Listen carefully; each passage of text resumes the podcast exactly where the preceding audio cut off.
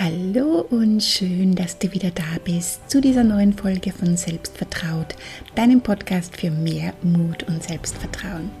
Mein Name ist Gerda Neumann, ich bin Psychologin, Hypnotherapeutin, Coach und Gründerin der Selbstvertraut Academy und dort unterstütze ich Frauen, die bereit sind, ihr Lebensglück mit Hilfe ihres Unterbewusstseins selbst in die Hand zu nehmen. Denn Veränderung beginnt in dir und jede Frau kann so sein, wie sie sein möchte und sich ein Leben erschaffen, das sie liebt. Zur Podcast-Episode von letzter Woche, da ging es ja darum, unseren Gedanken eine bewusste, absichtliche Richtung zu geben. Und da kamen einige Fragen. Und deshalb möchte ich hier den Zusammenhang von Gedanken und Gefühlen nochmal aufgreifen und ein bisschen deutlicher machen, weil es ganz, ganz, ganz wichtig ist. Auch in der Academy sprechen wir oft in den Coaching Calls über das Verändern unserer Denkmuster, weil die Art und Weise, wie du über dich selbst denkst und sprichst, das beeinflusst einerseits, wie du dich fühlst, beziehungsweise wie deine ganze Selbstwahrnehmung ist und andererseits dann in weiterer Folge natürlich auch die Art und Weise, wie und welche Handlungen du setzt. Und viele von uns denken auf Autopilot. Das heißt, wir haben einen Gedanken schon so oft gedacht, dass wir ihn einfach schon automatisch denken und auch für wahr halten. Und weil wir uns diese Erwartungshaltung unbewusst bestätigen wollen, ja, so tickt einfach unser Hirn, verhalten wir uns auch entsprechend. Und das passiert meist unbewusst und dadurch sammeln wir einen Haufen Beweise dafür, dass wir doch recht hatten, als wir uns dachten, dass das bei uns eben nicht einfach so funktionieren wird.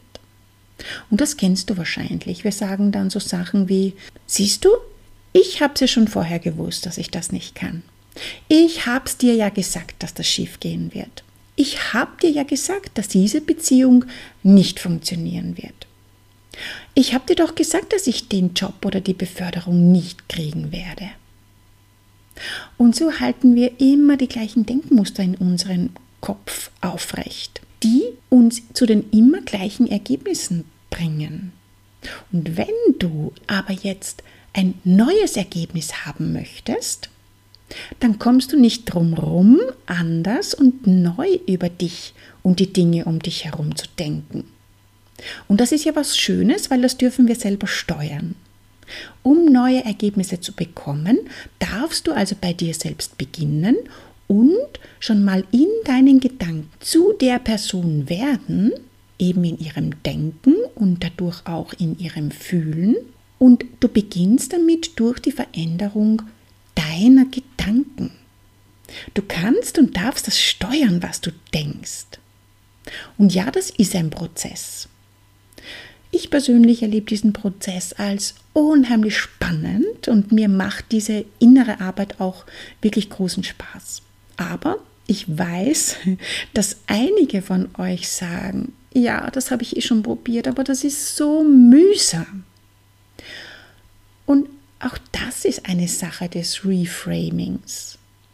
Reframing ist ein Ausdruck, eine Methode aus der Psychologie, in der es um die Veränderung der Sichtweise, der Bewertung von Dingen und Erlebnissen geht. Und so könnte man auch, ja, wie ich es zum Beispiel mache, die ähm, Sichtweise einnehmen, dass es eher mühsam und anstrengend ist, nicht bewusst zu denken, weil man sonst eben durch die automatisch ablaufenden Denkmuster immer wieder die gleichen alten Ergebnisse erzeugt, die man ja nicht mehr haben will. Ich habe ähm, gestern eine Klientin gecoacht, die derzeit noch leicht in ihre alten gewohnten Denkmuster zurückrutscht. Und das ist auch total normal.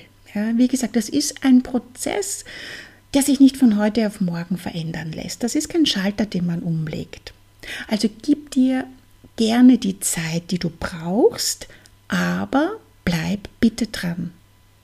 Und diese Klientin, die steht gerade noch an dem Punkt, an dem sie ganz viel tut und macht, um etwas im Außen zu erreichen und definiert sich dann über das Feedback, das sie vom Außen bekommt. Und ganz ehrlich, das haben wir auch alle schon gemacht, beziehungsweise ganz, ganz, ganz vielen geht es ganz genauso. Und sie wollte von mir wissen, wie sie das ändern kann. Und das geht wirklich ohne großen Aufwand durch das bewusste Lenken unserer Gedanken. Immer wenn mir meine innere Stimme so Sachen erzählen will wie, ach, das kannst du noch nicht gut genug, das schaffst du nicht, das ist anstrengend und mühsam, dann bin ich mir bewusst, dass das erstmal nur Gedanken sind, die ich nun bewerten kann oder eben auch nicht. Und wenn wir dieser inneren Stimme, diesen Gedanken glauben, sie für wahr halten, erst dann können sie uns beeinflussen, sodass wir uns eben entsprechend schlecht fühlen oder sogar unser Verhalten dran anpassen. Und umgekehrt funktioniert das aber ganz genauso.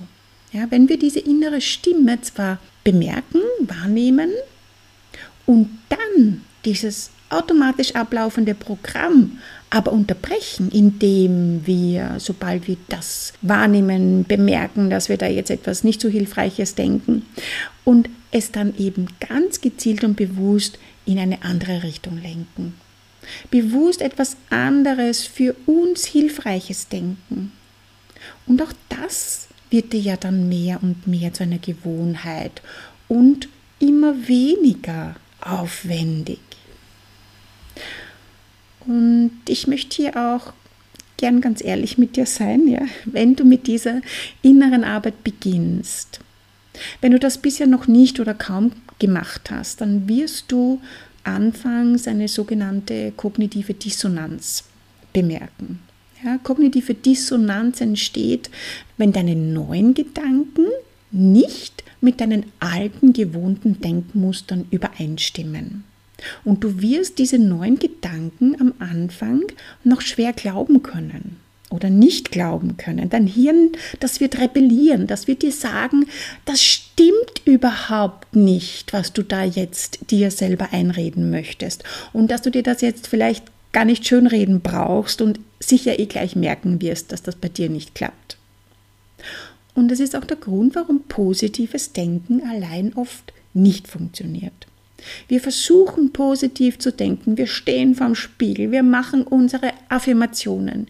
Ich bin schön. Ich bin klug. Ich bin selbstbewusst. Ich schaffe das. Und unser Gehirn sagt uns, sicher nicht. Wem willst du das erzählen?